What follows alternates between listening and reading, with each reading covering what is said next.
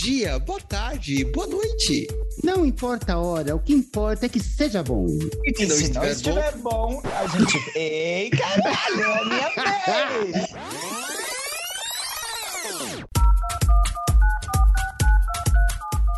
Dia, boa tarde, boa noite. Não importa a hora, o que importa é que seja bom.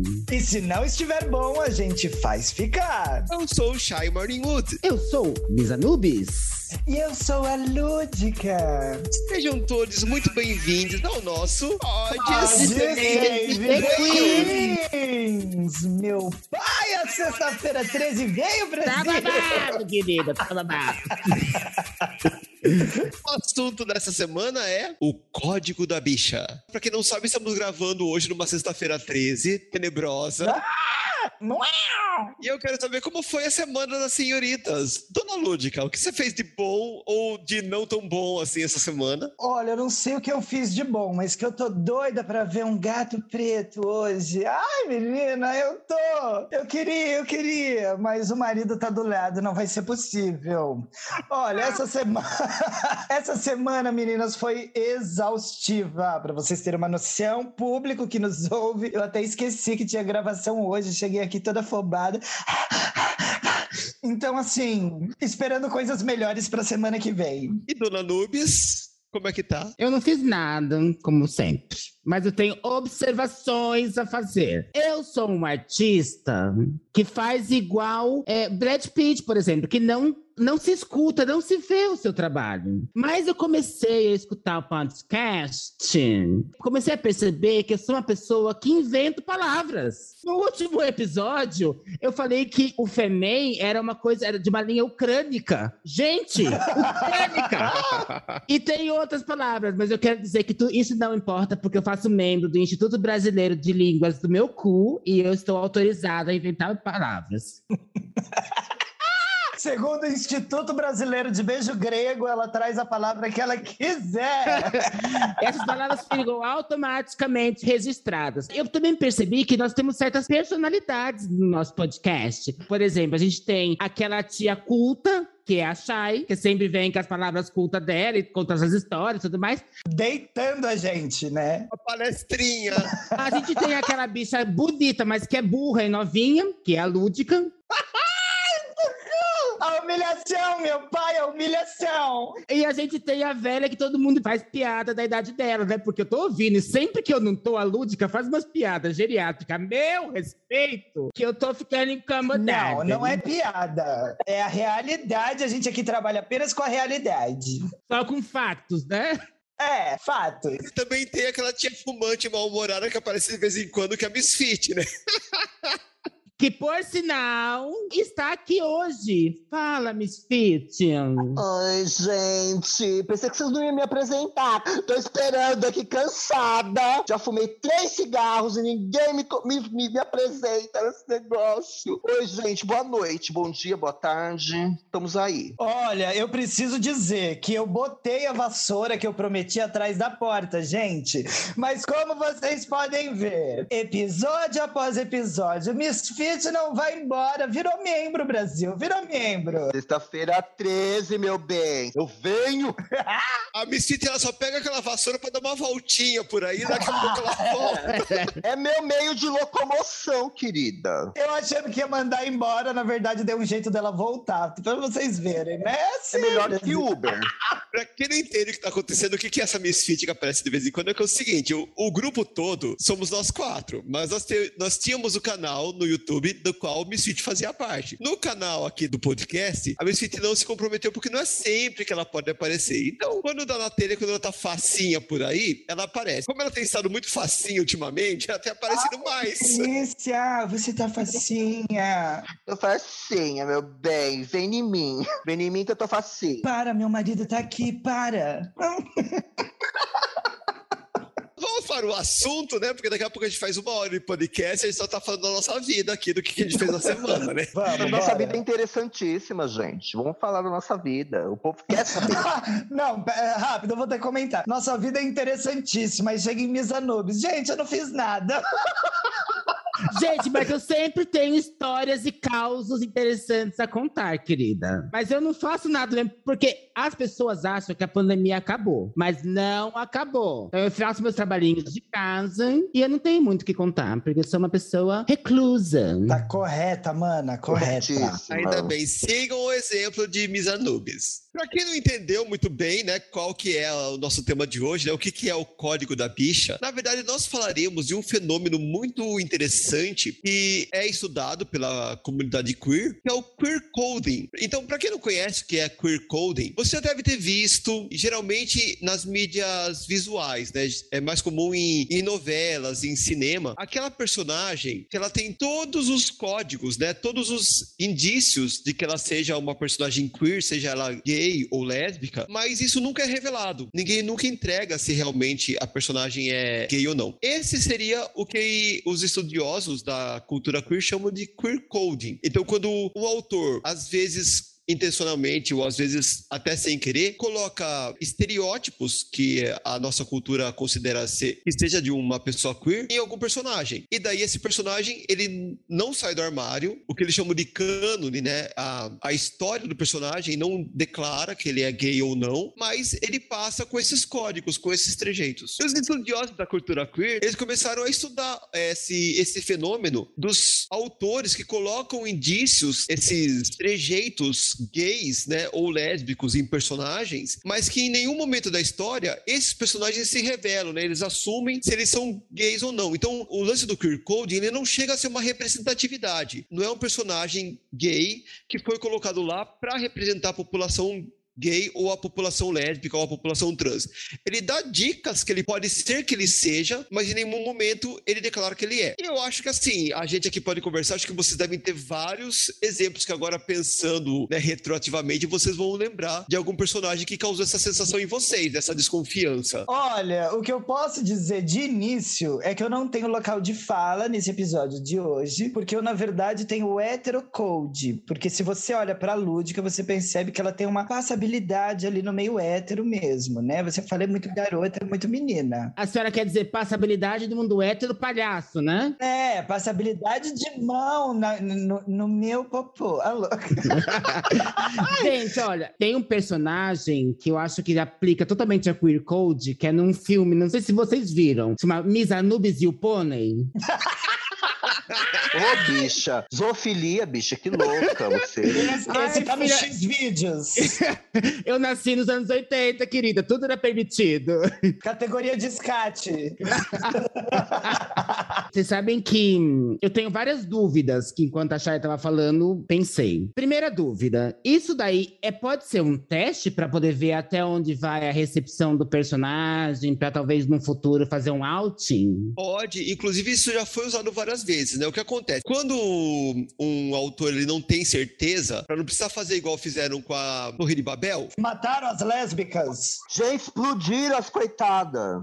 É, um casal lésbico, super empoderado e tal. Mas, gente, é, não, não era a época ainda, né? Então deu ruim. Daí, pra não ter que fazer isso, então muitos autores, né, atualmente eles fazem isso. Eles colocam lá um queer coding. Daí eles veem se a aceitação do público é boa, eles tiram o personagem do armário. Se a aceitação não é, daí eles mantêm o personagem no armário ou Nem, o, personagem nem fica quietinho no armário, ele é morto. Mano, ou eles matam, ou eles fazem o queerbaiting, que é uma outra, é um outro conceito, né? Que é quando o personagem dá todos os indícios de ser queer, mas na hora H ele revela que ele não era queer coisa nenhuma, que ele era mesmo um personagem hétero, cis, normativo, e que aquilo lá, sei lá, Já vi isso em novelas da Globo, que o cara dava todos os sinais. Não vou falar novela, que eu não lembro que eu não assisto novelas.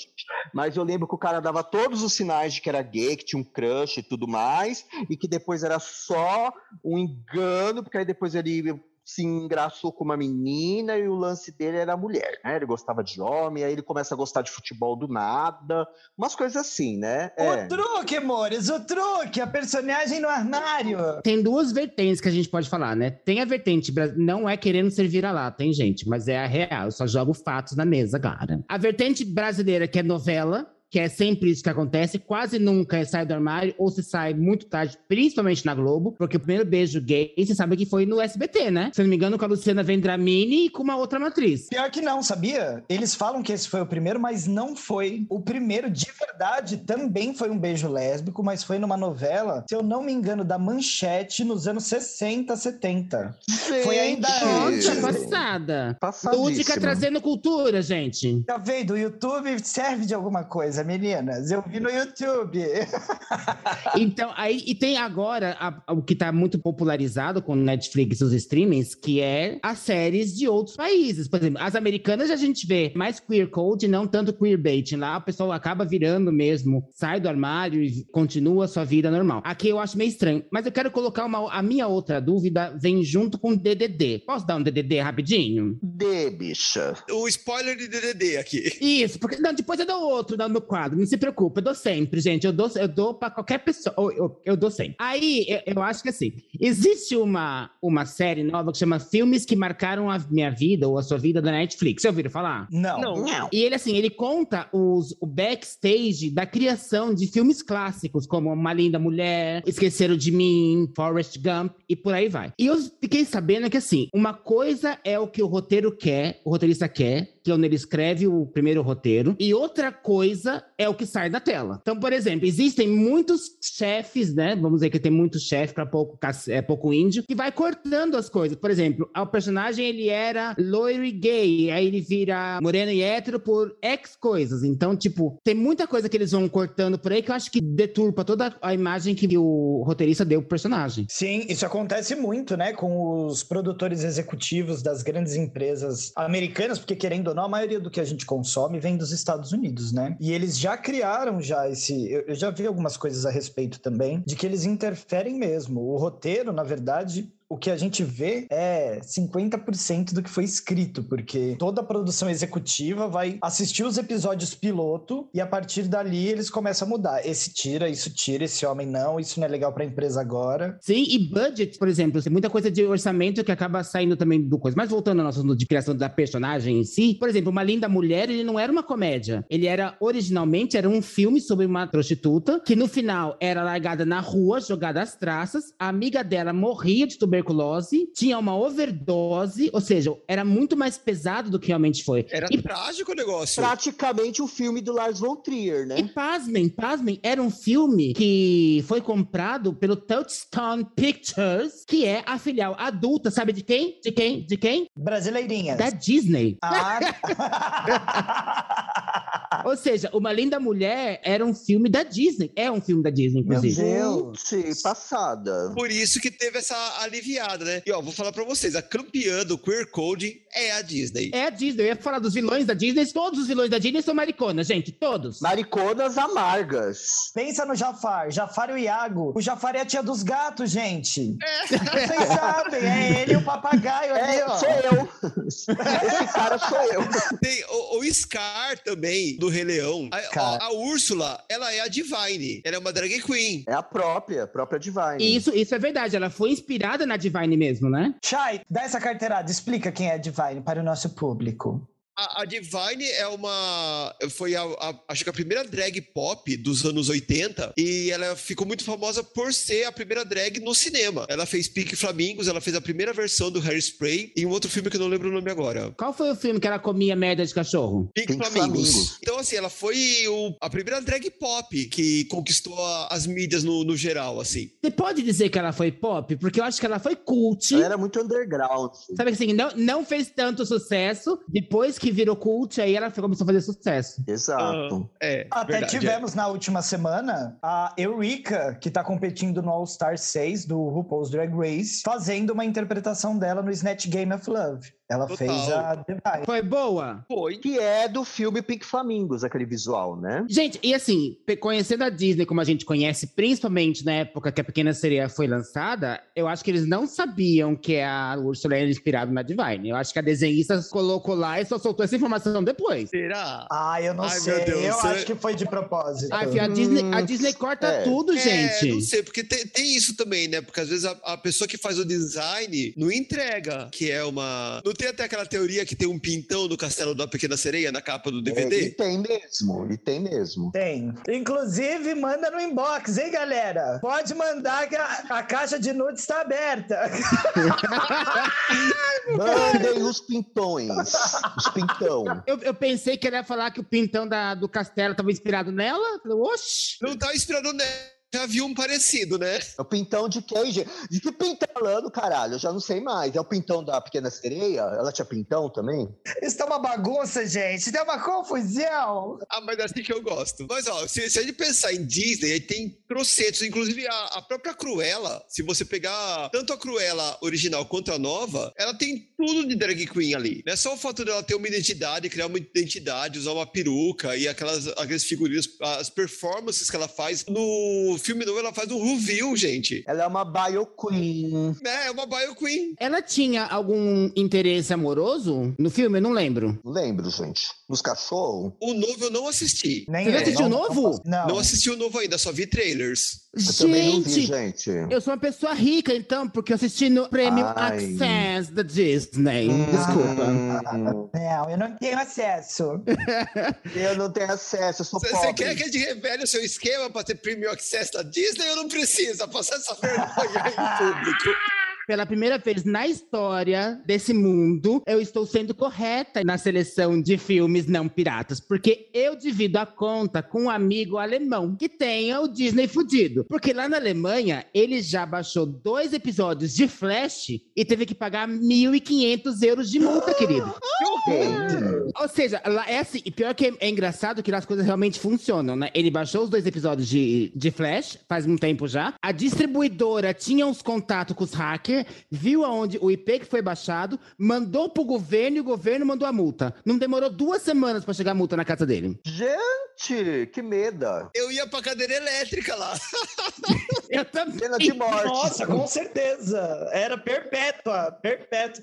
Alô, Paulo Guedes, dá emprego para esse povo, Paulo Guedes. A gente tem que pagar Disney. Mas é isso, então. No o Cruella novo, eu acho que não tem, que eu não me lembro, ou pelo menos não é, não é nada marcante o, in- o interesse amoroso, o que é muito incomum. O que dá mais ponto da gente saber que é uma pessoa queer. Com certeza ela é uma queer. Pode ser sexuada, porque ela tinha muitos amigos, mas eu realmente não tinha um interesse amoroso muito forte nessa, nesse filme. Que, aliás, é muito bom, assistam. Mas assim, ó, esse queer coding legalzão que a gente tá vendo hoje, que é esse queer coding que ele é usado pra você testar um personagem, ele é muito recente. Porque se a gente olhar, pensa bem no, no que, que a gente, nos personagens que a gente falou. A gente falou de Cruella, a gente falou de Scar, falou de Jafar. A gente pode colocar aí o Hades nessa, nessa conta também. O próprio Frollo, que ele tinha um interesse Rasputin. Nossa, o Rasputin, o meu Frollo. Deus.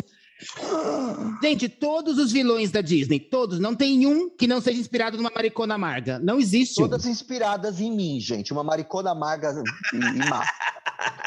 O que os estudiosos do, do queer coding fazem, né, é, o que eles reparam é justamente isso.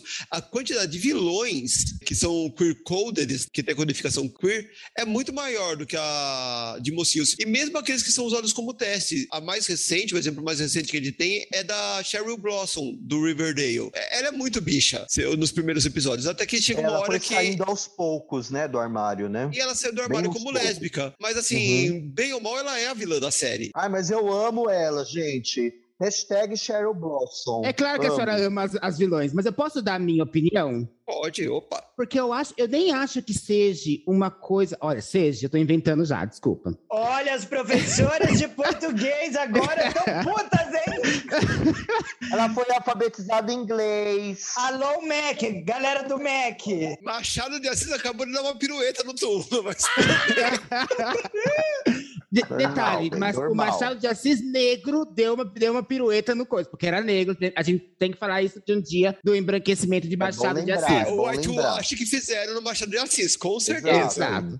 Então, mas eu acho que não é uma coisa para crucificar ou queimar ou vilanizar os queers. Eu acho que o fato de deles serem queers, gays, mariconas, dá uma certa leveza pro vilão. Porque, afinal de contas, ele é um desenho. Se, se ele, o Jafar fala, eu vou te matar.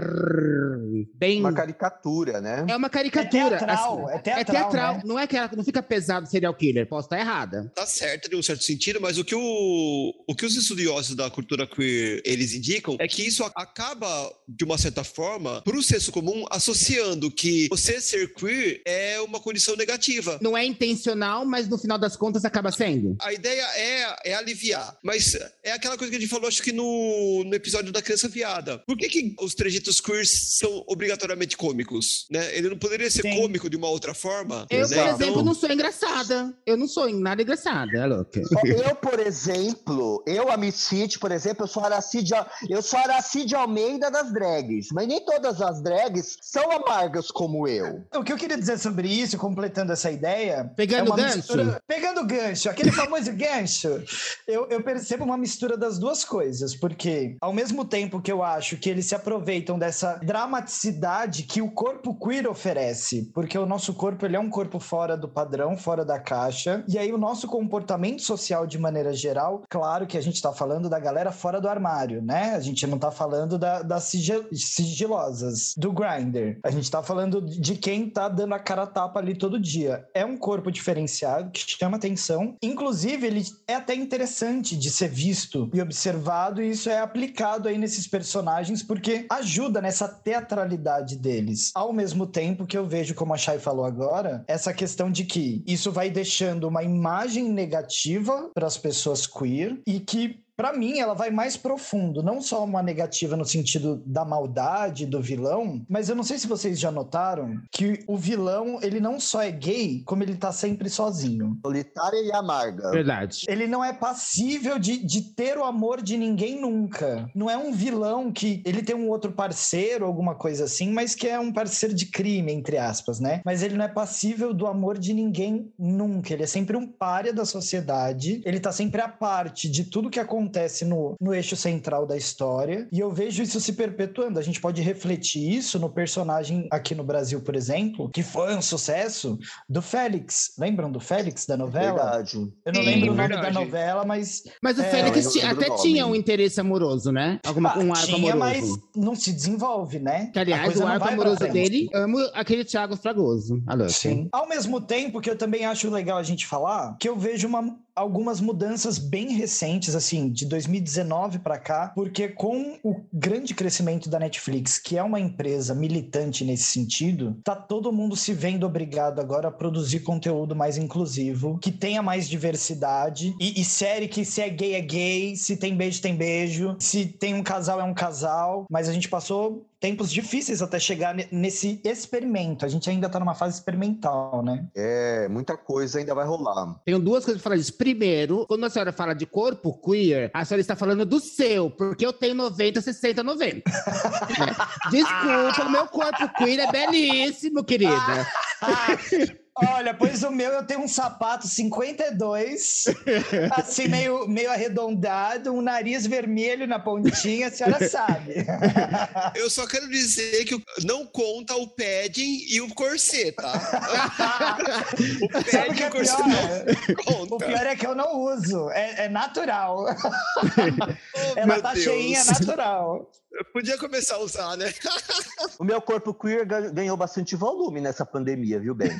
Como todas, querida. Mas o que eu queria dizer é que, não sei se vocês estão sabendo, porque eu sou uma pessoa antenada, o menininho protagonista do Chuck, da nova série do Chuck, é gay. Não é que ele é gay, que a gente já comentou isso, né? Ele tem, tá experimentando, ele tem um, um interesse amoroso, um menininho da sua idade, da sua escola, que, tá, que corresponde. Mas é que tá, a importância do estudo da cultura queer é justamente essa, porque por conta dessa, desse apontamento, né, dos estudiosos estarem apontando esse fenômeno do queer coding e do queerbaiting, as produtoras estão tomando mais esse cuidado de transformar o queer coding e o queerbaiting em uma real representatividade, né? Por que, que a gente se apaixonava por Cruella, por Scar, por Jafar? Porque na nossa época de criança, o que, que a gente tinha de representatividade gay? Nos faltava referências, né?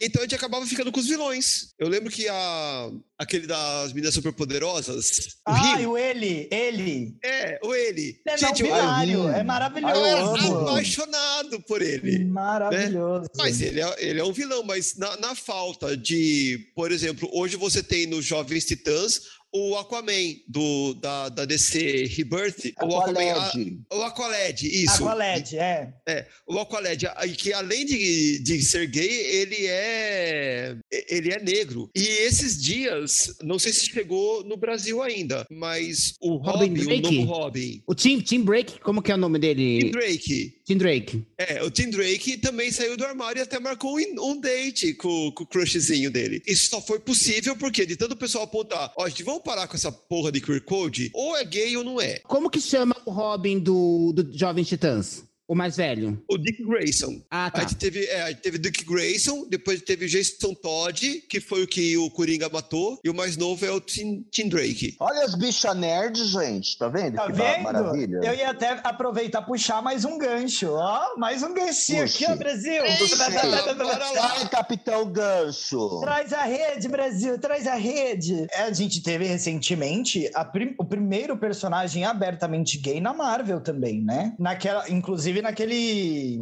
Olha, eu falando inclusive de novo. Naquele quadrinho que foi proibido pelo governador do Rio, o prefeito do Rio de Janeiro. Como é o nome dele, gente? Crivella. O Crivella, que ele proibiu a venda desse quadrinho que tinha o primeiro casal gay ali no- na nova geração dos X-Men. Então, ajudou tá a vindo, impulsionar né? as vendas, né, Ben? Isso ajudou a impulsionar as vendas.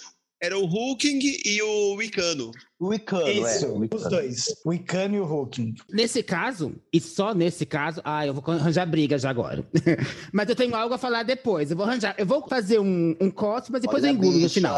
Tá apanhando, hein, bicho? Nesse eu tô caso, hoje. a DC tá dando de um pau na Marvel, né? E só nesse caso. Eu Olha, sou eu mais acompanho- DC. Eu sou mais É, eu DC, acompanho um pouco então... a Marvel, sou mas eu, eu acho que a, a DC tá, tá muito bem, porque, por exemplo, a Mística, ela ficou muito tempo na zona do queer coding até ela sair do armário e assumir o relacionamento dela. Com quem que ela era casada mesmo? Que ela tinha um relacionamento. Ai, gente, esqueci o nome dela. Aí elas criavam a vampira juntas, né? Sim, sim. Eu, tem no X-Men Evolution, né? Inclusive, uma Exato. representação disso.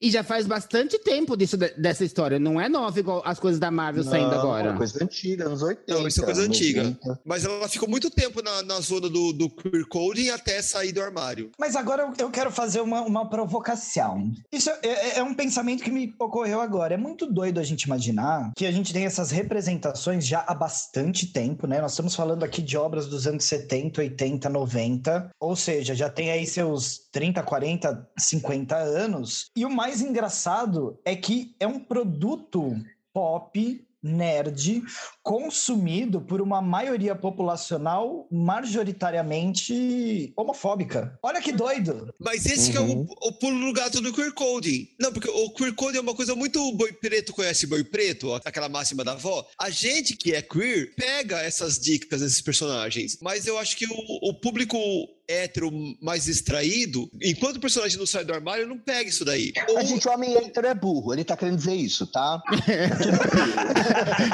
Não percebe nada. Agora vem a minha provocação, a provocação da, da.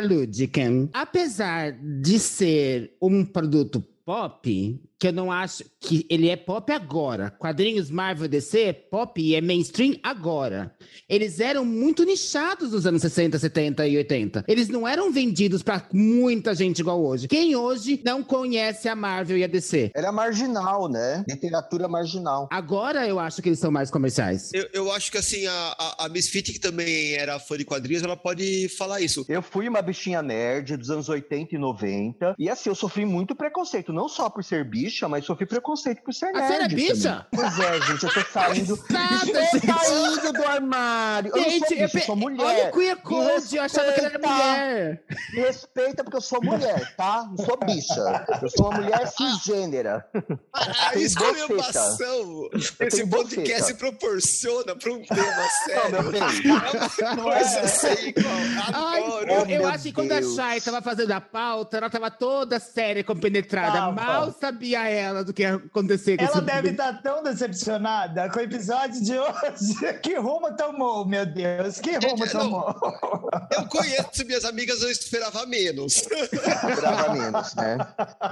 Quem mandou chamar. Mas o que eu ia falar é, é bem o que a Missy falou. Quando eu era adolescente, eu, eu sofria bullying de ler quadrinhos. Agora quadrinhos é uma coisa cool, é uma coisa legal. Mas lá nos anos 90, não era não. Não, porque se você quiser um exemplo de queer code no quadrinho, são os personagens do Batman, né? A própria relação Batman e Robin, ou o personagem do Coringa, gente. O que que é o Coringa? Que é coisa mais queer que o Coringa? O charada, Exato. gente. Carada, o Coringa, era charada, venenosa. todos. Era venenosa uma drag queen. Eu acho que Gente, todos os vamos rever esse época. Batman? Vamos rever esse Batman aí, porque... Com outros olhos. É, tem coisa errada, mas eu queria trazer um recorte.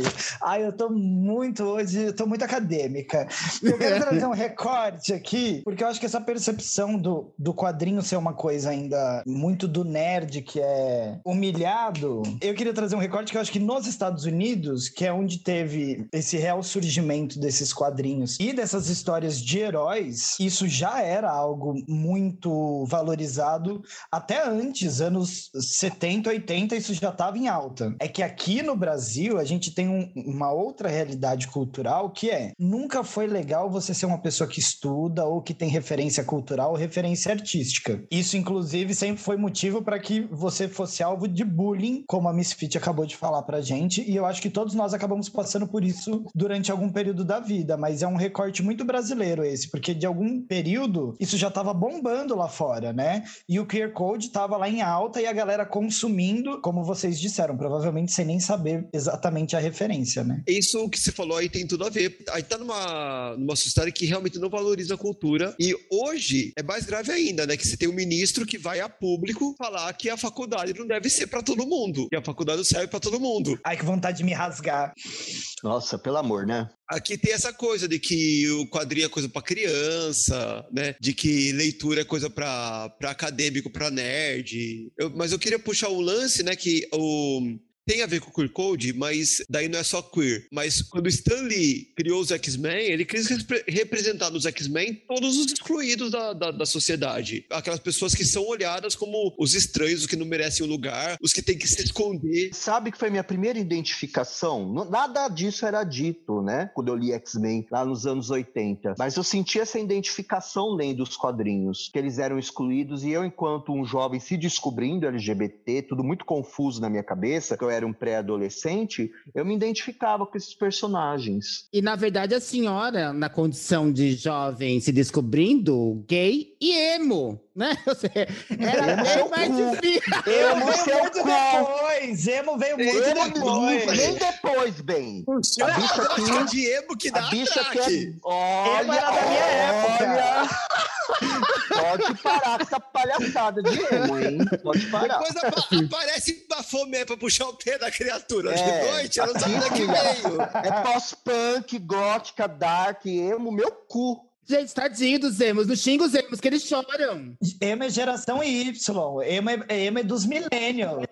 Gótico não chora, gótico é, é sarcástico, gótico ele goza com a tristeza, é diferente.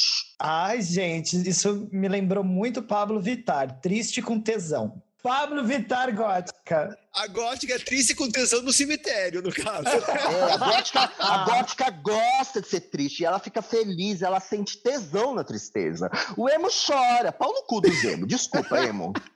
Mas eu queria aproveitar, depois de toda essa. Depois de tudo que a gente falou aqui, eu queria retomar um, um pedacinho do que vocês estavam falando sobre os X-Men, porque faz parte. Eu não sei se vocês lembram, mas desde que a gente começou a ter alguns protestos políticos mais firmes aqui no Brasil, que a gente sabe que a gente tem um marco lá mais ou menos para 2013, né? Começou a ter uma onda política social mais forte. Muitos memes surgiram em vários produtos da cultura pop, e eu lembro que Harry Potter, X-Men foram uns dos que foram utilizados como exemplo exatamente contra o preconceito, falando assim: mas vocês gostam tanto de X-Men e não conseguem perceber que essa realidade está falando de pessoas como nós. Vocês aceitam aqueles estranhos, mas não conseguem fazer essa relação de que nós somos os estranhos e que se vocês acham bonito e apoiam que eles devem ser aceitos lá na sociedade deles, nessa história fictícia, vocês não acham que deveriam fazer a mesma coisa com a gente no dia a dia? Se as pessoas conhecessem minimamente quem foi o Stan Lee, falecido, né, saudoso,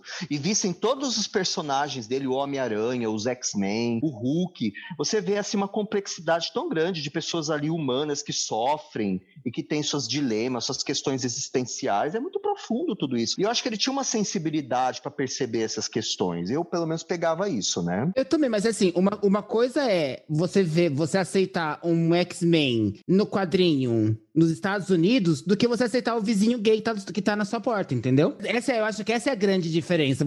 Eles aceitam porque não, não fazia parte da realidade deles. Não afetava eles na vida real, eu acho. Será que é aquela visão pode ter, mas não na minha casa? Será que é, é isso? tipo, é ter na minha família, mas não meu filho, sabe? Eu, eu já vou um pouco mais longe. Eu já vou que a, a, pessoa ela é tão pobre de referência. Porque assim, uma pessoa preconceituosa, é, ela não é uma pessoa muito instruída. Porque se ela. Se ela fosse, ela não seria ela não seria preconceituosa. Também acho. Tanto que pessoas assim, você vê gente reaça, que é fã de Star Wars, e nunca percebeu que Star Wars é, é um manifesto praticamente anticapitalista. Antifascista. Antifascista. Então, essas são pessoas que realmente, é, elas são tão bitoladas, elas são tão... Burras! Eu não queria falar essa palavra, mas o Vicente falou, não fui eu que falei, tá? Ah, eu falo da lata, é. burra. Gente, eu queria dizer que a Miss Fit é uma convidada, ela vem de vez em quando não reflete a opinião desse grupo. do grupo. Ninguém mandou chamar. Eu tô sem advogada, gente. Eu tô sem advogada. Mas é, é, mais ou menos isso, porque assim, é uma pessoa que ela, ela é tão alienada que ela se distrai com as coisas explodindo, ela se distrai com superpoderes e ela não tem a sensibilidade de perceber a mensagem que tá por trás. A gente perverteu um pouco essa pauta, mas acontece a mesma coisa no Harry Potter, que é claramente um manifesto antinazista. Se você pega toda a referência, Voldemort é a, a cópia de Hitler, né? Inclusive toda a história dos sangues ruins, né? Que são as pessoas que não têm o sangue puro, como seriam os arianos na Alemanha nazista. Essa separação de, de quem é miscigenado e quem não é. Harry Potter é um manifesto antinazista e que as pessoas não percebem, amam Harry Potter e estão lá apoiando. Para tudo. Eu não tinha percebido. Também não. Eu sabia que ele era um vilão, que ele, é, que ele era contra uma certa raça de pessoas. E eu sou, eu era daquelas que ia comprar o livro na fila quando saía, vestida de mago. E assim, eu não tinha reparado nessa referência, gente. Podem pegar a história inteira que vocês vão perceber que é um manifesto antinazista do começo ao fim. A autora já confirmou isso, inclusive. Pena que é transfóbica, né? Pena que ela é transfóbica. Aí você pensa, o que que resolve, Brasil? Ai, o que que resolve? É de rasgar o cu com a unha, né, gente? Oh, meu Deus. Eu, eu, tenho as minhas, os meus problemas, mas a gente pode falar isso numa próxima pauta, sobre a, sobre Ai, a Vamos fazer um programa sobre ela, né? Deixa a pauta aí, guarda. Tem vários autores que você tem esses mixed, é, mixed feelings, né? J.K. Rowling, tem, por exemplo, eu e a Miss City, a gente é muito fã de Lovecraft, mas a gente sabe que ele era um, um racista, racista, do caralho. Então, assim... O próprio Monteiro Lobato. Todo mundo cresceu lendo Monteiro Lobato, Monteiro Lobato, depois quando você começa a ver, você vê que ele tem coisas assim que você fala assim, nossa... Posso, posso soltar uma, uma provocação, então? Que tá um pouco fora da pauta, mas vamos lá. Vocês concordam ou não concordam com a limpeza que estão fazendo nas obras de Monteiro Lobato? Não concordo. Eu acho complicado. Uhum.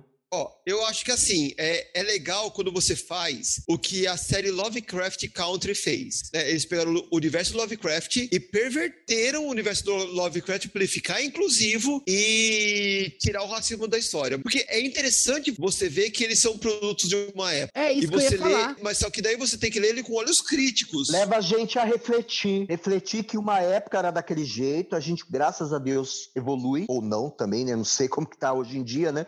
Mas a gente evolui evolui e a gente tenta olhar esses erros do passado para não reproduzi-los. Mas eu acho que jogar debaixo do tapete e, e, negar que eles existiram Eu acho que é um complicado, né? Mas aí tem que ter um puta no discernimento, porque, por exemplo, se uma professora vai trabalhar Monteiro Lobato, a criançada tem que estar tá esperta para que, assim, para identificar como que o Monteiro Lobato tratava, por exemplo, a tia Anastácia naquele contexto, Exatamente. né? E por que, que ela Exato. era tratada assim e por que não é legal tratar assim hoje em dia. Né? Gente, eu, eu falei sobre isso em aula essa semana, ontem, para ser mais específico. O que eu vejo que sobre o Monteiro Lobato tem tudo a ver com o que vocês estão falando, é só um pequeno complemento, é deveria-se pegar essa obra, como vocês disseram, e trazer a realidade histórica daquilo, mas não é o que acontece. A gente sabe que no Brasil é, acontece um. É igual vocês usaram o termo, né? Whitewashing. Não é exatamente isso, mas no sentido da limpeza da imagem do, do autor é a mesma coisa. Eles vão pegar e fazer aquilo virar um conto de fadas maravilhoso, mudar tudo, sem dar essa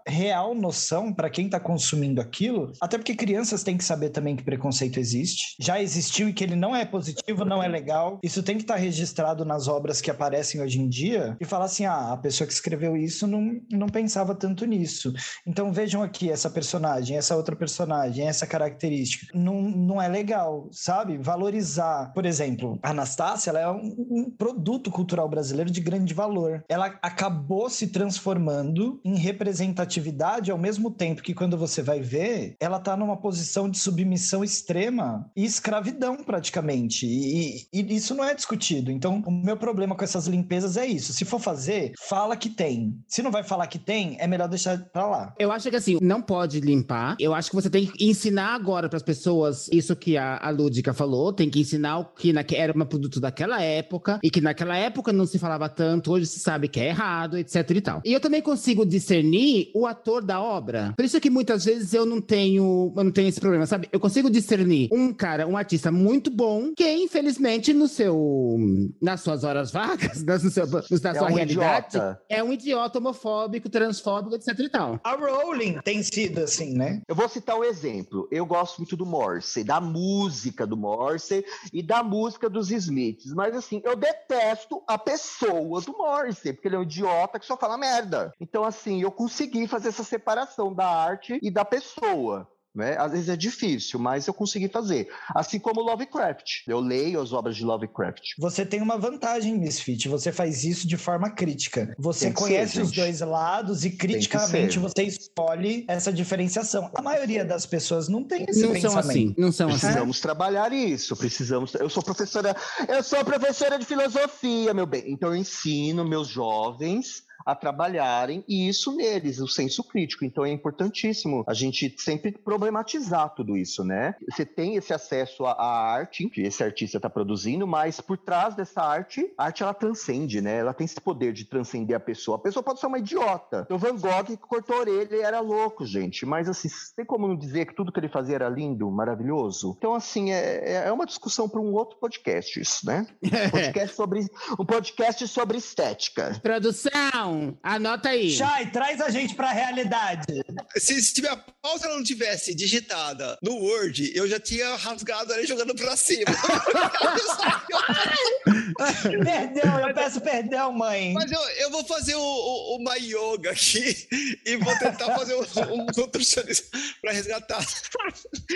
Não, não, o que eu ia falar é o seguinte: isso é um assunto muito delicado, porque assim, a gente não pode perder de vista o, o lance do, do, nosso próprio ponto de vista da nossa bolha. A gente, felizmente, está numa bolha que tem essa noção, mas a gente não pode esquecer que a gente está numa sociedade que ainda enxerga que bandeirantes eram heróis que desbravaram o Estado para o desenvolvimento da nação. E que Paulo quando queima. Barbagato! É, e que quando queima uma estátua de um barbagato ridícula, ou quando jogam tinta na, no movimento das bandeiras, o pessoal fica em polvo rosa.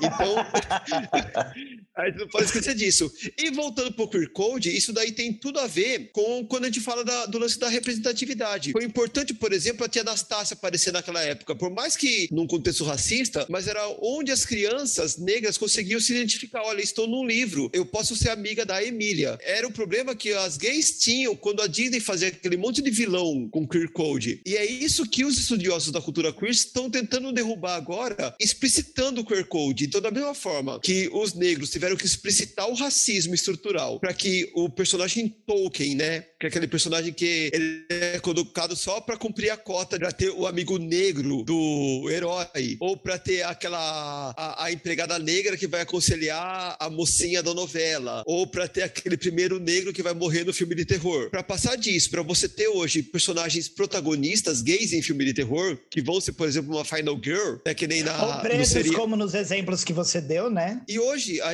gente tem essa esse movimento de para que fazer o queer code se você pode colocar uma representatividade real ali. Então, esse que é o movimento que os estudiosos da cultura queer estão tentando fazer, denunciando o queer code e o queerbaiting, que é o pior, que o queerbaiting, ele faz você acreditar que aquele personagem é gay até o último minuto, pra depois falar, não, não era não, eu acho, bem sacan... eu acho bem sacanagem isso, gente, porque você, você fica acreditando, né, até o final, eu me sinto assim meio usado, pelo menos eu me sentia quando eu era mais novo, né, porque você deposita suas fichas no relacionamento daqueles personagens, fica acreditando naquilo, e depois não é, né, então eu, eu sinto que é uma, eu, me sinto meio manipulado, não sei vocês. É, e o, o queerbaiting, ele é pior que o queer coding porque ele reforça dois preconceitos que o mundo hétero tem com os gays. Primeiro, que pode ser que seja a fase, porque o queerbaiting é isso. Parece que o herói tinha uma fase, parecia que ele era gay, mas depois ele descobriu que não era. Ele foi na igreja e passou.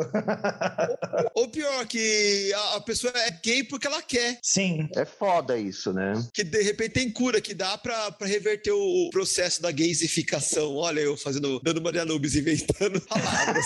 Passada! Aí aparece uma mulher me milagrosa na vida da gay. Aí Exato. ele experimenta aquela mulher e não, eu não, não. É que eu não experimentei direito. Eu não experimentei é, é a muito... mulher certa. Eu não é experimentei a mulher isso, certa. Né? Eu tava escutando vocês falarem tudo isso e realmente é muito difícil. Porque assim, eu, eu tenho mixed feelings, que a produção gosta de inglês, né? Mixed feelings. E eu fico com. Eu, eu tenho Patrocínio um pro... do Open English, gente. eu...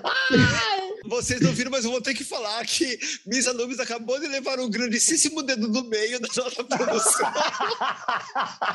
Mas, gente, todo mundo usa, e só eu que sou a arrebatada. Vai, bicho, esnoba seu inglês, esnoba. É aquilo que vocês falaram antes. A gente precisa de uma representatividade, mesmo que seja no vilão naquela época, sabe? Porque mesmo assim eu conseguia me ver em algum lugar. Era o que tinha, né? É o que tinha. Eu queria ser o príncipe? Eu queria, mas eu não era loira, nem alta, nem hétera. Mas eu sabia sabia que tinha alguém parecido comigo. Hoje eu sei que é errado pensar assim, sabe? Então, é, tem essa, essa, dualidade na minha cabeça. Não sei se a gente precisa do queer code para passar por um processo para entrar com os personagens queer de verdade, como eles são. Na verdade, eu acho que foi a mídia que precisou passar por uma fase de queer coding para ela aprender que ela precisa de representatividade. Porque se parar para pensar, as bichas da nossa geração são as bichas que hoje em dia têm dificuldades, por exemplo, de ter um relacionamento estável, de de repente casar, ou de achar que elas são merecedoras de ter uma vida boa. Por quê? Porque quando a gente tinha esse exemplo, era esse exemplo do queer code, que era aquela pessoa que, como a Cruella, era queer e não tinha relacionamento nenhum. Ou como os vilões que, que a gente falou, né? Os vilões, eles não tinham relacionamentos. Não eram passíveis de amor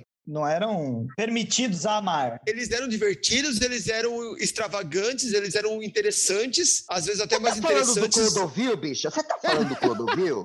a bicha já morreu. A bicha morreu. Eu tava dela. pensando no Clodovil e na Vera Verão e na Veneno nesse exato momento. Eu acabei de pensar na Vera Verão, eu também. Mas é que tá, a Vera Verão, ela, ela era uma personagem que você via que na, no arco histórico dela em algum momento ela ia casar? Não. Não. Ou que, ou que ela ia ter um, um, final feliz, tranquilo. Pelo contrário. Tanto que não teve. A, a, graça dela era ela ser a margem da sociedade, né? Marginal. Ela estar nesse local marginalizado. Só por isso que ela era engraçada, senão ela não estaria ali. Ela estava ali para as pessoas rirem dela, né? Não rirem com ela. Eu acho que as pessoas riam dela. Tem essa, essa ligeira impressão, né? Não, sim, as pessoas riam dela. Não é, não é a mesma coisa que você colocar um personagem para rir dele do que rir com ele. Sim, era dele. Não tira, não tirando o mérito dela, né? Mas infelizmente as pessoas né, riam da cara dela, né? Claro, é, é igual a Veneno, que eu espero que todos os nossos ouvintes já tenham visto. Assista, nesse viadinho, assista. A Veneno, a gente via que ela precisava dessa atenção. Eu acho que ela sabia do que estava acontecendo, a Vera Verão igual. Só que era a única maneira dela se sentir que ela venceu na vida. se sentir amado, sentir que as pessoas te notam, porque são pessoas marginalizadas, pessoas que não recebem amor. Então, quando você joga ali as luzes nessa pessoa, ela, de repente ela tá famosa, ela recebe, ela se sente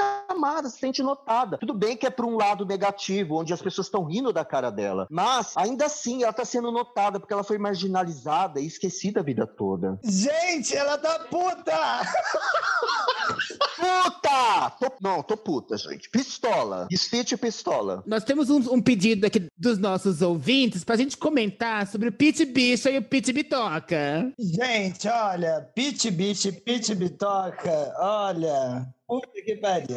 Eu, eu apaguei isso da minha mente. Isso pra mim foi um, um surto coletivo. E Surto aquela coletivo. bicha do Zorro Total que falava, olha só! Ah, que ódio daquilo, gente. Desserviço, né? Que desserviço. Eu queria, na verdade, dizer duas... Só porque eu tô vendo que a conversa vai pra outro lugar, só finalizando sobre a Vera Verão, eu queria dizer que tem tudo a ver com queer code, porque ela foi incluída, não no sentido de queer code, porque era uma personagem já é, declaradamente gay, é, mas como um teste social. Algo que foi ali tentando introduzir essa realidade na vida das pessoas e que, como vocês disseram, mesmo não tendo sido positivo no começo, hoje a gente enxerga que teve o seu valor. E ao mesmo tempo, eu quero uma salva de palmas para Shy Morningwood, que no meio da bagunça que a gente fez neste episódio, ela transformou o que a gente tava falando em algo relacionado a queer code. Calma, Palmas, para Palmas. Palmas. Fala pro meu marido. Mãe, sem você isso aqui não existe. Palmas, palmas. E ainda mais porque é ela que vai editar essa palhaçada toda, querida. Eu quero Oh, só meu. Deus. Anos de experiência dando aula para adolescente e tentando voltar o foco da criançada na pauta. Porque se começa falando de meiose, mitose e a criançada quer falar de, de sexo e essa matéria já foi no primeiro ano e não tem mais. Então por isso que eu consigo ter essa artimanha. Mas assim, see eu acho que a gente já falou bastante do queer coding e a gente já pode então ir para os nossos quadros, né? Eu acho que já deu para o pessoal ter uma ideia. E assim, eu vou convidar você que está nos ouvindo agora, nossos seis ouvintes fiéis, é, é o pai e a mãe de cada um de nós três. Não, tirando que quatro somos nós, verdade. os outros dois. Meu Deus, então nem meu pai e minha mãe tá ouvindo. Ai, caiu essa ficha pra mim agora. Graças a Deus que a minha mãe não tá ouvindo. Então, então os, os- os nossos três ouvintes fiéis, eles podem ir lá no nosso perfil tstq.oficial lá no Instagram ou nos nossos perfis pessoais que a gente vai dar no final do episódio e falar se você lembra de algum queer code que a gente não falou aqui ou, por exemplo, essa polêmica que tá, tá tendo agora, né? Será que o filme Luca é um queer code, o relacionamento dos dois monstrinhos lá? Docinho, a Docinho, ela pode ser considerada um queer code porque ela é uma criança e não uma adulta e ela tem lá um queer code meio, meio fancha, meio lésbica? Comenta lá e de repente a gente pode trazer aqui num episódio futuro ou no nosso quadro que ainda não estreou, que vai ser uma surpresa dentro em, em breve, o nosso quadro de leituras de mensagens, e e-mails e afins. Eu tenho pra mim que isso que a Chay falou agora era a pauta, que a gente tinha que discutir, mas a gente extrapolou. então ela tá jogando pros nossos queridos ouvintes. Isso, então, ouvintes, façam o que o povo desse podcast não fez. Aqui é tudo louca, tudo louca, gente. Gente, fica o compromisso de gravarmos a parte 2 do Queer Code. Ou não também, né? Porque o podcast é nosso, a gente faz o que a gente quer. A gente vai se perder de novo, vai falar de um monte de coisa. Mas é isso, vamos pros quadros então, meninas? Let's go! Bora! Então chegamos naquele ponto que todo mundo adora, que é a hora de engolir ou cuspir. E aí? O que me diz? Engole ou cospe? E vamos começar o nosso Engole ou Cospe de hoje, chamando aquela nossa arauta clássica, a nossa companheira, a nossa produção, Nath. Chega pra Olá! cá, Nath, o que, que você traz de notícias? Olha, olhar. Ah, bom, para hoje eu trouxe apenas uma notícia, porque Eu sei que ela vai ser mega polêmica, vai dividir opiniões, então vai ser uma só, tá? A notícia de hoje que está causando burburinhos por aí é que teremos RuPaul Brasil. Além de termos RuPaul Brasil, a apresentadora será Xuxa Meneghel.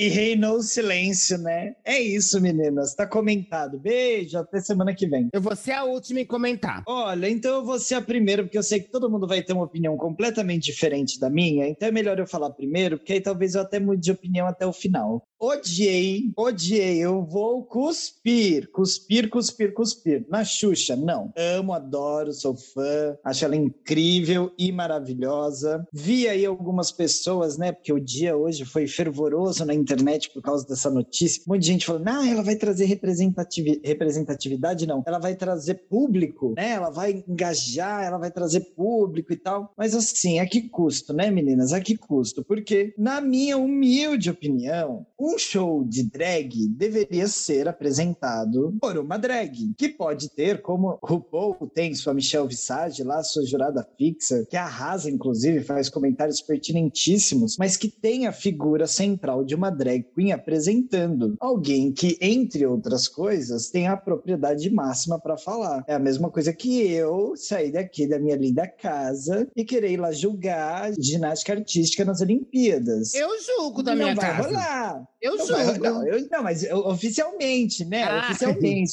Não vai rolar. São mundos que, assim, eles conversam, mas que são diferentes. Ela não é uma drag queen, ela não sabe o que é ser uma drag queen, e por mais que ela se sinta uma, que ela queira ser ou se identifique, eu acho que nós temos um país com uma diversidade gigantesca e uma cultura drag riquíssima, que com certeza teria uma representante melhor para ser a apresentadora principal, a cara do programa, e ela poderia estar lá como jurada fixa, assim como o Michel Visage, arrasando e deitando todas. Essa é a minha opinião. Gosto muito dela no programa, ainda não sei o resto do cast, então a gente também tá falando de especulações, mas se a notícia for o que chegou aos nossos ouvidos de que ela é a apresentadora, eu vou cuspir. Mas se não for, aí a gente vê. Eu acho que essa notícia, ela é assim, a essência do Encolhe ou Cospe. Porque chega pra você assim, vai ter RuPaul Drag Race Brasil, oba! Com a Xuxa apresentando. Ah! Ah, Mas assim, ah, ó, a princípio me chocou. Até comentei logo que a, a notícia pipocou lá no nosso WhatsApp. Pra mim é aquela notícia que já nasceu cuspida. Daí eu, eu dei um passo pra trás, eu acho que eu vou usar a técnica de Misa Nubes da ruminância. Sabe Oi? quando você... chamou de Eu vaca. fui chamada de Chamou vaca de nesse vaca. podcast. Chamou de Aqui na vaca. minha cara, na sua cara, Só sem porque nota eu tô com o fiscal. lacinho da Mini na cabeça? Não, mas lembra quando a, a Misa Nubes falou que ela ia guardar o cuspe na boca e deixar ele fermentando? Eu, eu- eu vou fazer isso, porque o que acontece? Eu vou gu- aguardar o desenrolar dos fatos. Eu tô prontíssimo pra cuspir. Mas assim, a minha esperança ainda é de que eles façam aqui no Brasil mais ou menos o que fez, o que fizeram no Canadá. Que você tinha alguns influencers de peso, mas com uma drag queen como figura central. Então você tinha lá a Stacy, você que era uma mulher cis, mas ela não era a única apresentadora e nem a principal. Eles dividiam com o. Uma bagunça, né, bicha? Cada hora entrava um naquilo, a gente não sabe. Sabia mais onde eu tava. Não, mas você tinha. ah, Eu, eu espero que o- os apresentadores aqui no Brasil sejam fixos, mas que não seja só, só a Xuxa montada de drag, que o que seria pior ainda. Se montarem ela de drag, acho que pra mim vai ser pior. Porque lá no Canadá tinha o. o é... Ah, esqueci o nome dele. Ah, mas aí ele é irrelevante. Todo mundo, todo mundo sabe que ele é irrelevante. Não tem importância, não precisa lembrar, não. Tinha o Jeffrey, que era gay e tal. Mas é um gostoso, tá? Não vamos esquecer. É aquela coisa, você, você manda calar a boca e aproveita o corpo. É, com a boquinha fechada ele era ótimo. O que a gente faz com a maioria, né? E tinha a Stacey Mackenzie, mas tinha a Brooke, que, queira ou não, apesar dela não ser a apresentadora, ela era uma figura lá que era central, que ela era, de uma certa forma, o foco do programa, e ela tinha lá a cota drag, era a cara drag do programa. Então, eu quero acreditar que não vai ser só a Xuxa apresentadora, que ela vai dividir a apresentação com alguém, como é no Drag Race Tailândia, que tem duas apresentadoras, que uma não é superior à outra. E elas são realmente apresentadoras e líderes da bancada. Não vai ser a cagada que foi o Drag Race do Canadá, que os apresentadores eram enfeite e daí chegava uma apresentadora por dia, né? Aquele motel de apresentadora, né? Alta rotatividade. Parece a casa da Lúdica num sábado à noite. Ei, eu tô na pandemia, bem, bem quietinha. Que é a lei da orgia. Se organizar, todo mundo transa. Inclusive, meninas estão convidadas, viu? Sábado agora. Não, na, né? na casa da Lúdica. Olha, tem que receber a segunda dose da vacina, bicho. Ainda não, calma. Para a senhora, Misfit, a senhora, o que, que a senhora acha dessa notícia? Posso terminar meu veredicto? Ai, perdão, Vocês desculpa. Ó, meu veredicto Ela é. fala muito, gente. Eu, eu vou segurar meu cuspe porque eu, eu quero muito engolir o Drag Race Brasil, finalmente. Mas se não tiver uma figura drag ou central ou em pé de igualdade com a Xuxa como apresentadora, vai ser motivo pra cuspir. A- aqui no Brasil tem drag pra um caralho, talentosíssimas que já estão na mídia. Miss Anubis, por exemplo, né? Lúdica, aqui, ó. Tá. Eu falei talentosíssimas, meninas. Então, Ai, mas a então. única coisa que eu tenho é talento. Porque roupa, você vai ver, não tem. Figurino, O não bom tem. que a, com a Lúdica não ia ter problema de continuidade, né? É de roupa. Ia uma comprar mesmo ia, ia ajudar muito. E eu ia poder gravar qualquer episódio, qualquer coisa, eles misturavam lá, sempre dava certo. Faz como eu, usa sempre um pretinho básico, bem, que tá resolvido o problema. Agora acabei, agora acabei. Vai, Misfit, faz o seu comentário. Oh, meu Deus, gente. Eu não quero ser cancelada. Eu já tenho poucos seguidores. Aí a gente fala, fica cancelada, as pessoas começam a querer me bater na rua. Não se preocupa, Oh, porque eu acho que a cancelada Deus. desse episódio vai ser eu. Mas pode falar da senhora. É. Então, gente, ó, ó, não sei. Eu, eu, eu engulo a princípio, tá? Que eu sou uma engolidora compulsiva. Mas, assim, com ressalvas que nem a Chay acabou de falar, né? Porque se a Xuxa estiver ali emprestando a figura dela, que é uma figura marcante, até pra, pra gente, as gays dos anos 80, falando por mim, então eu acho, assim, bastante válido. Mas eu quero acreditar que vai ter ali, juntamente com ela, uma figura drag. Porque, assim, é, eu não quero entrar naquele pormenor de "Ai, até onde a Xuxa é drag não é. Quando eu penso em drag, eu penso numa profissional drag, independente do gênero dela. Mas ah, a Xuxa nunca performou como uma drag, né? Embora ela seja uma mulher viada. Eu, Então, Rapidinho, é- desculpa te interromper, Misfit, mas queria pegar esse seu gancho para reafirmar que quando eu quis dizer que ela não era drag e tal, não era por ela ser mulher, mas como você bem disse agora, é porque ela não performa, ela não performa como drag, não tem a ver com o gênero dela. Não, peraí. De discutível. Aquelas botas brancas dos anos 80 era coisa de drag. Então, naquela época, elas são agora. Não, sério, gente. Eu, quando era aquela bichinha novinha, também gostava do, do show da Xuxa, gostava de me imaginar com aquele shortinho dela, né? Então, acho que ali foi a inspiração pro meu drag, né? Mas, ah, é, voltando, né, aqui, ao foco aqui, eu acredito que é, é discutível, sim, né, o fato dela estar ali à frente. A figura dela é muito bem-vinda, mas tem que ter ali a figura de uma drag com ela. Porque senão, realmente, eu falo por mim, vou ficar chateada. Hashtag chateada. Essa é a minha opinião. I'm devastated. Aí eu não vou querer nem ganhar o programa, nem vou querer ganhar. A senhora não vai nem participar, porque a senhora, esse, esse episódio vai viralizar e vão ver que a senhora falou mal da Xuxa, querida. E a senhora não vai entrar. Aí é que eles vão me chamar, que é pra ver ela me gongar no programa. Aí é bom, gente. É publicidade. Sem querer rebaixar a filha, mas assim, uma das partes do casting, você tem que filmar o guarda-roupa. Eu já visualizo uma desclassificação. Ela não vai entrar, o filme das gente. senhoras. Chegando lá, a gente vê. Só se for, a a gente empresta. É a rainha da cola quente. Eu só tenho calcinha. Carmen Carreira. É o que a senhora mais usa, né, é, querida? meu- é o que eu uso. Gente, eu acho que a nossa produção tem algo a dizer sobre o assunto. Olha, pra vocês verem a gravidade da notícia, até a produção vai cuspir engolir hoje. Vai vendo. Ela nunca fala, gente. Olha só. É assim, eu vi aqui, né, que não foi confirmado oficialmente, mas sabe-se que o criador da atração, né, Dona Ru Paula, aprovou a Xuxa e Xuxa disse que não vê a hora de soltar o seu lado drag. Eu tô ali, eu não, libriana que sou, e sempre fico no meio termo, mas eu escolhi um que eu, eu cuspo pelo fato de. Justamente desses pontos, assim. Eu acho a Xuxa ok, uma pessoa maravilhosa, é uma pessoa que vai dar patrocínio pro programa, que vão querer patrocinar e vão ver a cara da Xuxa, e ela é carismática, ela fala com os baixinhos, ela vai poder transformar o sachê away em beijinho, beijinho, tchau, tchau, vai ser incrível, beleza. Mas já diz aqui que ela vai soltar seu lado drag. Ela não é uma drag e tá tudo bem se descobrir drag muito tempo depois e começar isso. Mas não num programa de RuPaul's Drag Racer, sabe? Tipo, tem que ter ali uma figura importante representando e podendo julgar as outras. Não alguém que tá as drag vão ter mais tempo de drag participando do que ela, entendeu? Eu acho que tem que ter alguém, e, e a gente tem muita gente, muita drag boa aqui, que dava para ser a cara do, do programa e deixar a Xuxa como a Michelle, assim, sabe? Ia ser incrível. Mas fica aqui na matéria, né? Se não seria um queer code inverso, de jogar aqui. Ah, é a, a Xuxa vai apresentar. Hã? Um heterocode. E, tipo, vai ser a Xuxa, vamos ver como que isso repercute, como Golpe que vai ser publicitário. ali.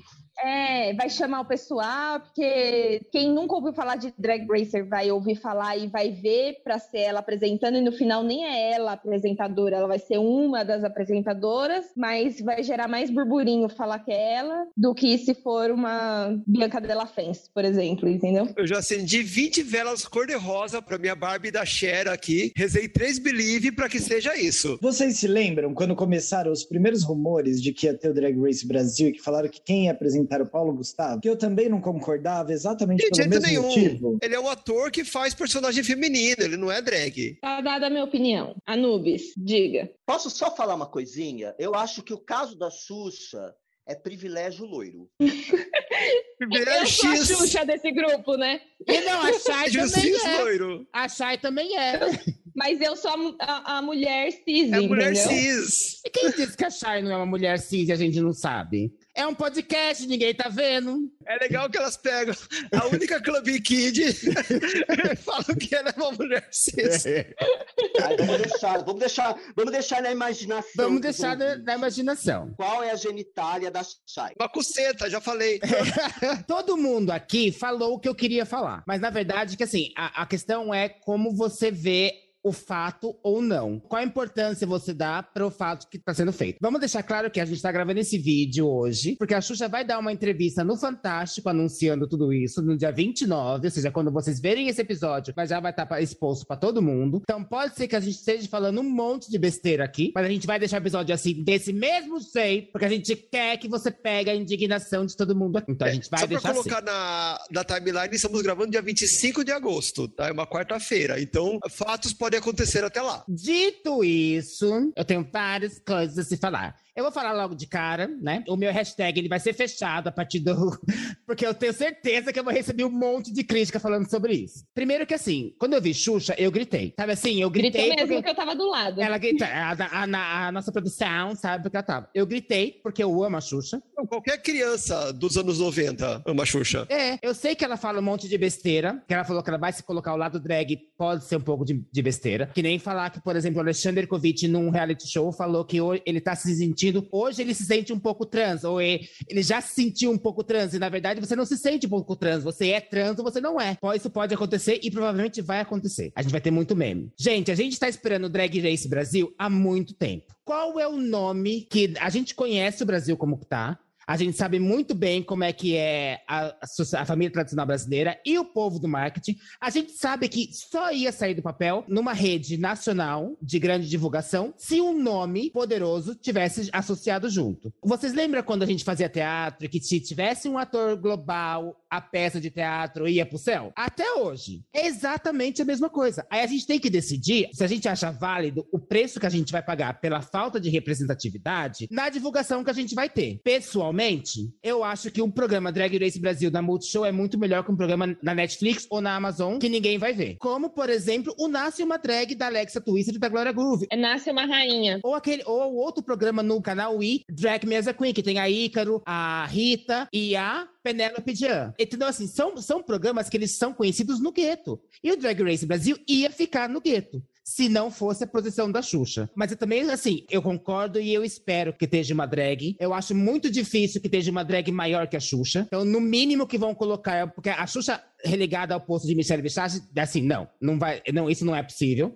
A gente sabe que não é. Então eu, eu espero que esteja uma drag igual, mas eu provavelmente acho que se sair do papel, o que é bem capaz, agora que o nome da Xuxa tá envolvido, a Xuxa vai ser apresentadora, vai ter uma drag como jurada, espero que fixa, e a gente vai ouvir um monte de coisa de backlash sobre isso. Mas eu acho, eu engulo totalmente e eu acho que gente- é válido o preço que a gente vai pagar por isso. Sabe o que eu tô pensando aqui? Que eu falei da questão de ser um queer code reverso, né? Eu pensando aqui em estratégia de marketing produção, tá? De não saber qual drag a gente ia querer ver com a cara do programa. Então, aproveita tudo isso que a Nubis falou, né? De ser a Xuxa, de ser aqui no Brasil e de poder ter alguém que vá colocar a cara no- numa, numa emissora grande, enfim. E aí coloca como ela é a apresentadora. E para ver o quanto isso fomenta e das pessoas falarem: ah, mas poderia ser fulana, poderia ser fulana. Ao invés de eles fazerem uma pesquisa oficial para saber quem é, para não parecer que eles não, não sabem do que a gente gosta e o que a gente quer, e eu falando aqui a gente, né?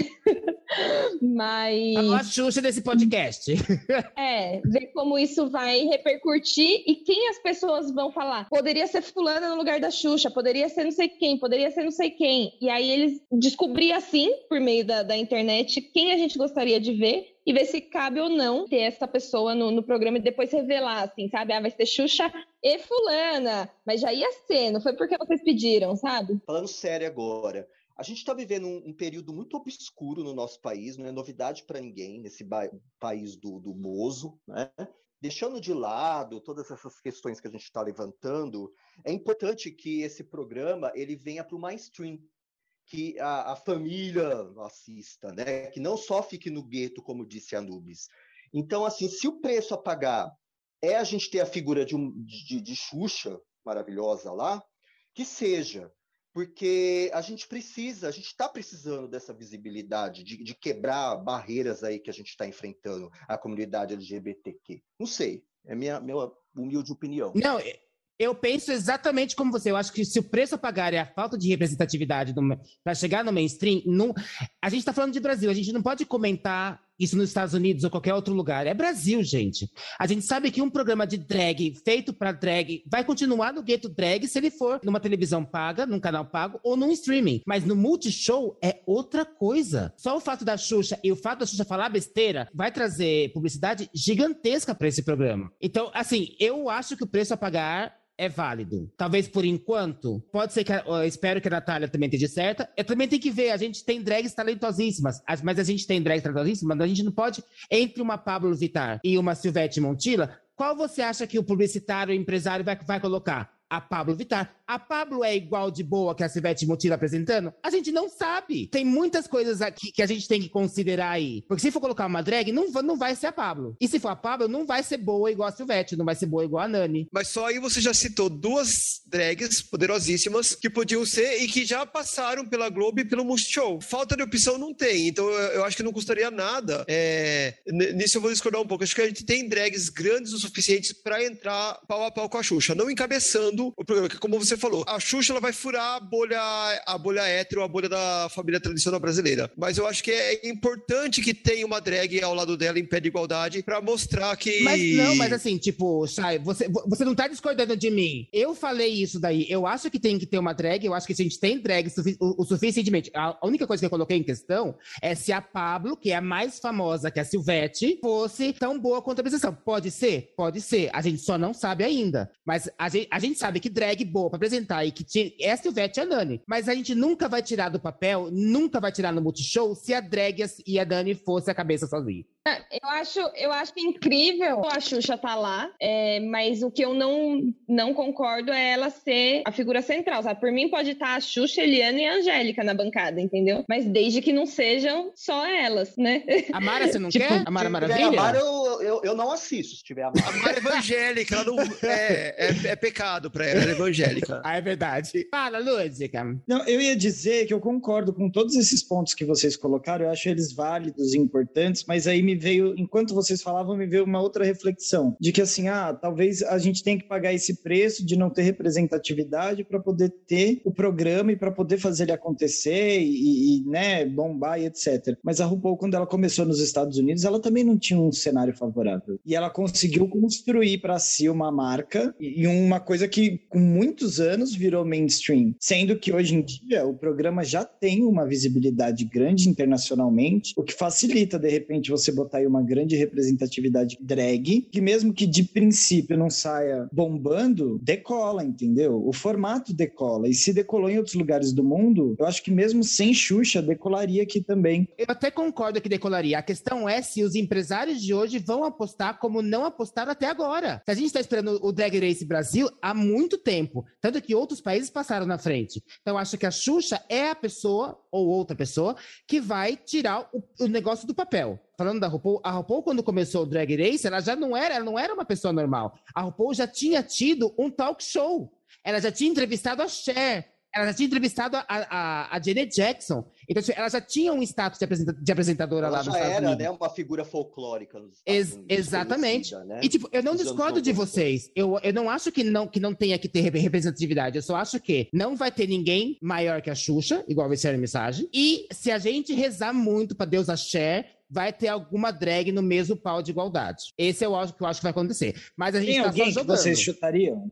Silvete, gente. Eu, assim, pra mim, Silvete. É, Silvete ou Nani. Eu prefiro a Nani. Eu acho que vai ser mais cara Acho da que a Nani. Nani assim. apresenta melhor. Ai, A, Sil, a Silvete com as piadas escatológicas dela vai, vai, vai Mas eu amo a Silvete, gente. chocada. Mas, de, de novo, pensando no, no lance do mainstream, eu acho que a Nani, ela tem um repertório maior pra esse tipo de coisa. A Nani fez novela, gente. Posso mudar meu voto? Nani. Pode.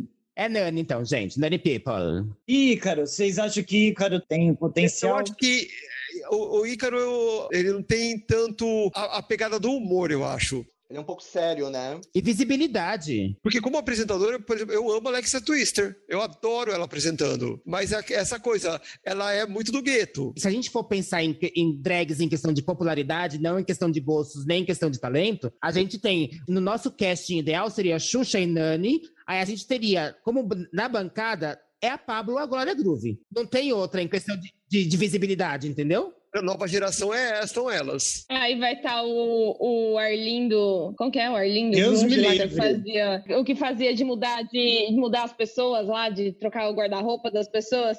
Ai, não, ele é muito chato, Não. gente. Arlin... É Arlindo Cruz, não é mesmo? Eu não tô falando do cantor. Não é Arlindo Cruz também? Arlindo Cruz. Uma queria ser o Santino, né, da, da nossa... Da, Ele é nossa edição. convite ao nosso Santino. Podia chamar Ronaldo Esper pra ser o nosso Santino, né? Nossa. Só não deixa ele, só não deixa ele perto dos Ele vai roubar as coisas. vai roubar o cenário. Ele vai roubar o cenário. Eu, eu cruzei com o Ronaldo Esper outro dia na farmácia aqui do Shopping Feira Caneca, segurei minha carteira de um jeito. Mentira! Ele tá vivo ainda e é nosso vizinho?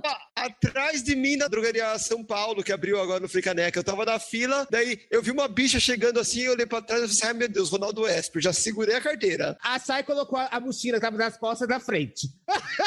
Ô, Chay, uma pergunta. Ele tá com o cabelo comprido? Então, tá meio tigelinha, assim, a caju, como toda boa velha. Ah, então não, então não é, porque eu fui uma vez e aí fui de novo, né, resolver umas coisas e vi, um senhor já, né, de cabelos brancos, assim, meu, meu tipo, né? Eu, eu gosto de, de homens Um altos, grandes, velhos e meio gays, assim, sabe? E aí eu rolou um- uma troca de olhares, só da minha parte, né? Ele cagou pra mim, mas eu fiquei lá observando a beleza dele. Aí eu falei, nossa, já pensou se eu tô, tô de longe, sem óculos, achando o Ronaldo Esper um gato?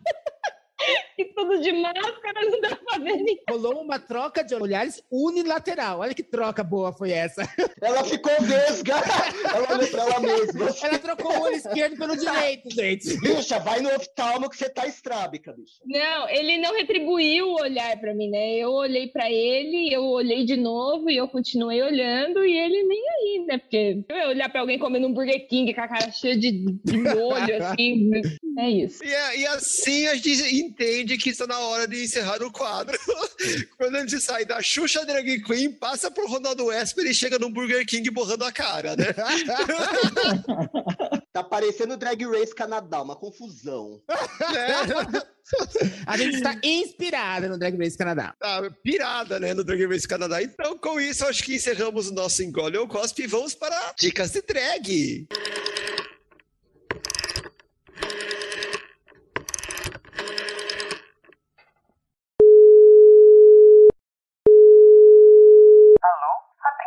Para O que temos de dicas hoje, meninas? Quem começa? Eu vou começar esse caralho. Eu tenho duas dicas belíssimas, porque eu sou uma pessoa estudada, uma pessoa que se prepara pra fazer. Eu queria indicar, gente, como a gente tá falando de queer code e também de X-Men, mutantes e etc., tem um podcast maravilhoso que se chama Utopia X, ou Utopia X, que são apresentados por Caio Souza e Henrique Neto. Gente, é muito legal, eles contam bastante coisas do X-Men, discutem as teorias e as não teorias, as coisas que acontecem, é muito interessante. Ouçam. Mas ouça o nosso primeiro, bom, vocês já estão ouvindo o nosso, você já pode ouvir o outro, né? Porque você... ai, gente, ai, é ser bonito é muito difícil. Aí... Aí, a minha outra, assim, é uma série que eu não vi, minha mulher viu e minhas filhas também viram, mas que a gente pode dizer Ela- que. Ela tá completamente louca, ela já não sabe mais quem ela é. Mulher e filhas, Eu tô querida, re- se Gente, na... eu estou fazendo uma referência do Silvio Santos. Ela tá citando o Silvio Santos, gente. É a Nubis Abravanel, gente. Eu tô, é claro, eu tô incorporando o Silvio Santos. A, a medicação dela tá fortíssima, gente. Ou a falta dela, né? Ou a falta dela.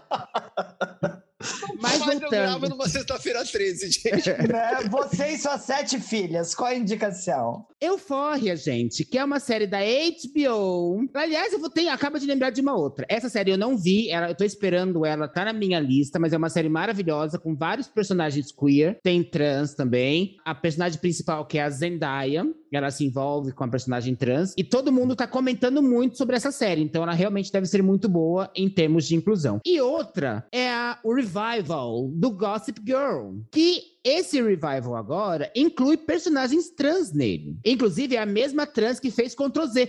Gente, olha só quanta indicação. Eu sou melhor do que eu Nossa. imaginava, querida. Posso indicar uma também? Gente, assista nas Brasileirinhas a última enterrada com a falecida. Brincadeira, gente, assisti não. Ai, eu achava que ela ia me recomendar o Rivotril, gente, porque a coisa tá difícil aqui hoje.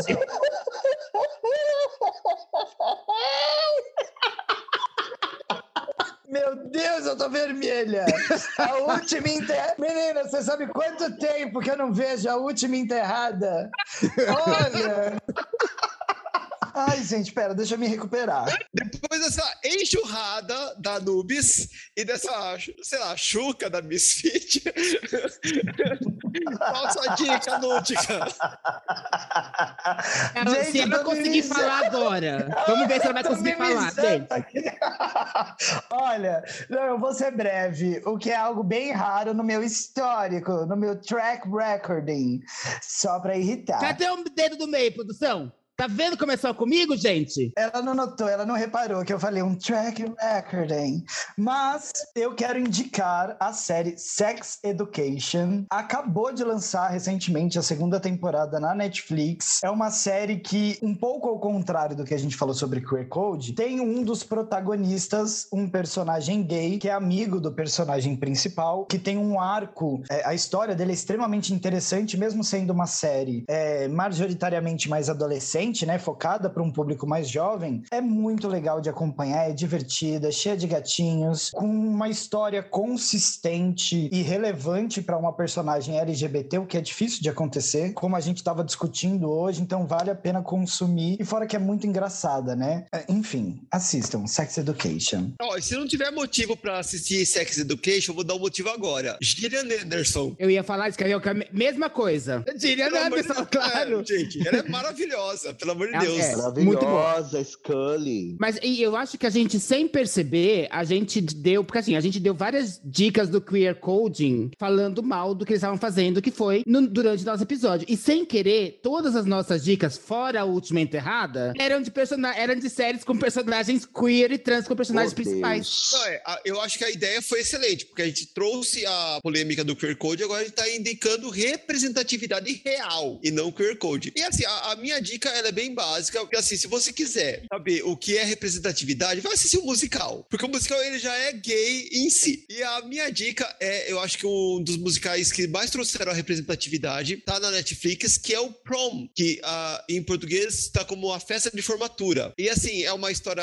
é uma história real que foi fantasiada, lógico, a história não aconteceu exatamente assim. Ele traz vários personagens queers e a própria história é uma história, assim, de um. Como todo musical, né? De um final feliz. Você pode falar que o enredo é simples. Ah, mas. Gente, tem Mary Streep, né? Então já, Então, é, já basta. Tem Mary né? Streep. Se você não for assistir o filme, pelo menos assiste o solo que a Mary Streep faz quando ela chega na reunião do conselho de escola, que eles estão decidindo sobre o baile. E fora a Mary Streep, tem James Corden, que tá. Corden, que tá ótimo. Tem a Nicole Kidman. E tem meu Elenco queridinho, incrível. o, o Andrew Rey- é, Reynolds. É Andrew Reynolds ou Reynolds? Não Ryan, como- Ryan Reynolds.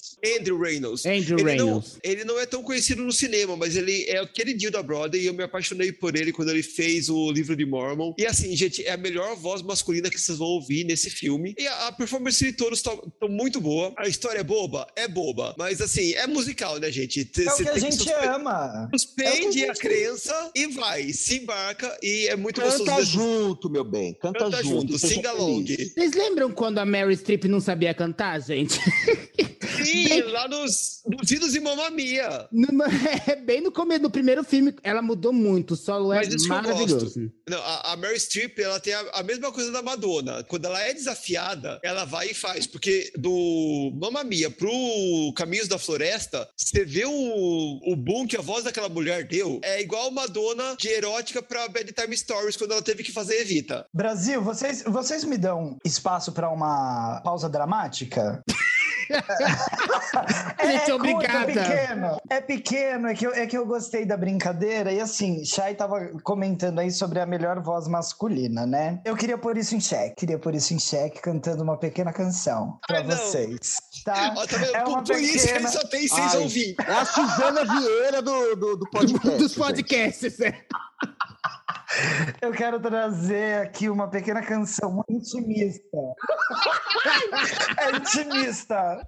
Gente, é intimista, é uma coisa mais. Eu queria até que vocês respeitassem mesmo esse momento, tá? Queria que vocês acalmassem um pouquinho. Todo Eu vou até colocar agora- no mudo aqui, pra, pra, pra minha opinião. Não... Eu queria que todo mundo agora baixasse um pouquinho. Eu tô o- o tomando um tom. Rivotril aqui pra ficar calma. Vamos baixar o ritmo, vamos deixar uma coisa mais, mais leve mesmo para o nosso ouvinte, para falar sobre vozes masculinas que vem aí com muita qualidade no ano de 2021, tá bom? Você que tá ouvindo agora, vai deitar sua cabecinha num travesseiro, encostar num canto, ouvir tranquilamente agora esse meu áudio e eu vou trazer para vocês aqui uma pequena música. 3, 2, 1. You're here. There's nothing I fear, and I know that my heart will go on. Once more, you open the door. Na, na, na. Muito obrigado a todos. Muito obrigado. Palmas! Eu quero que. eu- Quero palmas! Oh, meu palmas! Deus. É por coisas assim que, mesmo tendo espaço na porta, o Jack preferiu se afundar. O Titanic afundou, gente, por causa disso. Eu quero questionar duas coisas. Primeiro, o inglês- nível de inglês da senhora professora de arte. Open E English. segundo, voz masculina, querida. Masculina, minha Voz Ô, meu. Ô, Ei, eu, eu- bicha. eu sou diferenciada. Eu, eu tô um pouco na dúvida dessa é uma voz humana, mas enfim. E com essa nota, ou a falta de nota, no caso da Lúdica, vamos encerrar por aqui. É hora de acabar, né? Quando, É hora de quando acabar. descamba pra isso, é hora de acabar. Se eu Então fosse vamos dar uma nossas... nota, seria dó. Ah, é, a dó de você. Muito bom. Bom, é isso. Então, vamos começar pela nossa convidada, Miss Fit. Você, você decorou a sua arroba dessa vez? A minha arroba? Ai, bicha. É, pra eu passar acho- sua arroba pra, pra Ah, é minha garotada. arroba.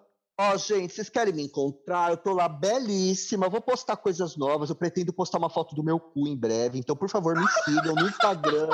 No Instagram, tá? Se eles não proibirem, o cu vai estar lá, tá bom? Então, é arroba Misfit, Miss com dois S, underline Queen, tá? Me busca lá no Insta. Você vai ver a foto do meu cu. Vai lá que tá lá, agora. Meio-dia, amanhã.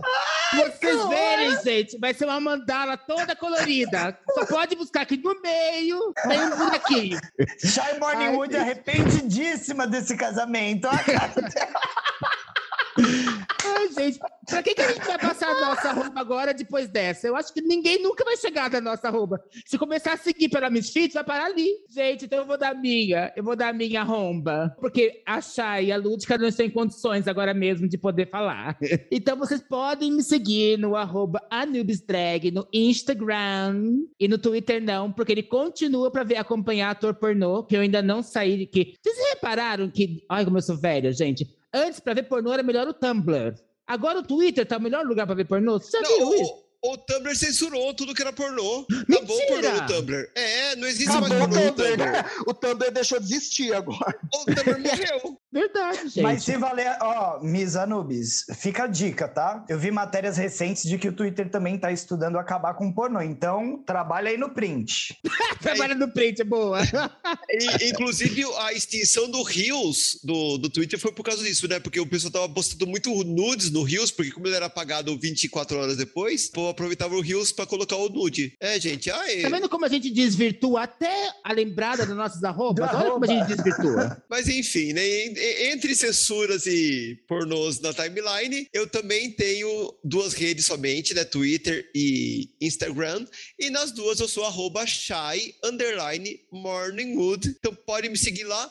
E caso nesse caos todo de arrobas e comentários aleatórios você tenha perdido alguma informação, é só Ei, você ir mas no... tem a- o meu, mulher. A senhora tá me pulando assim mesmo? Olha, Como assim? Eu tô sendo completamente Censurada, outsider. querida. Censurada. Censurada. Eu tô sendo calada. a, a senhora usou sua cota de tempo para cantar uma música.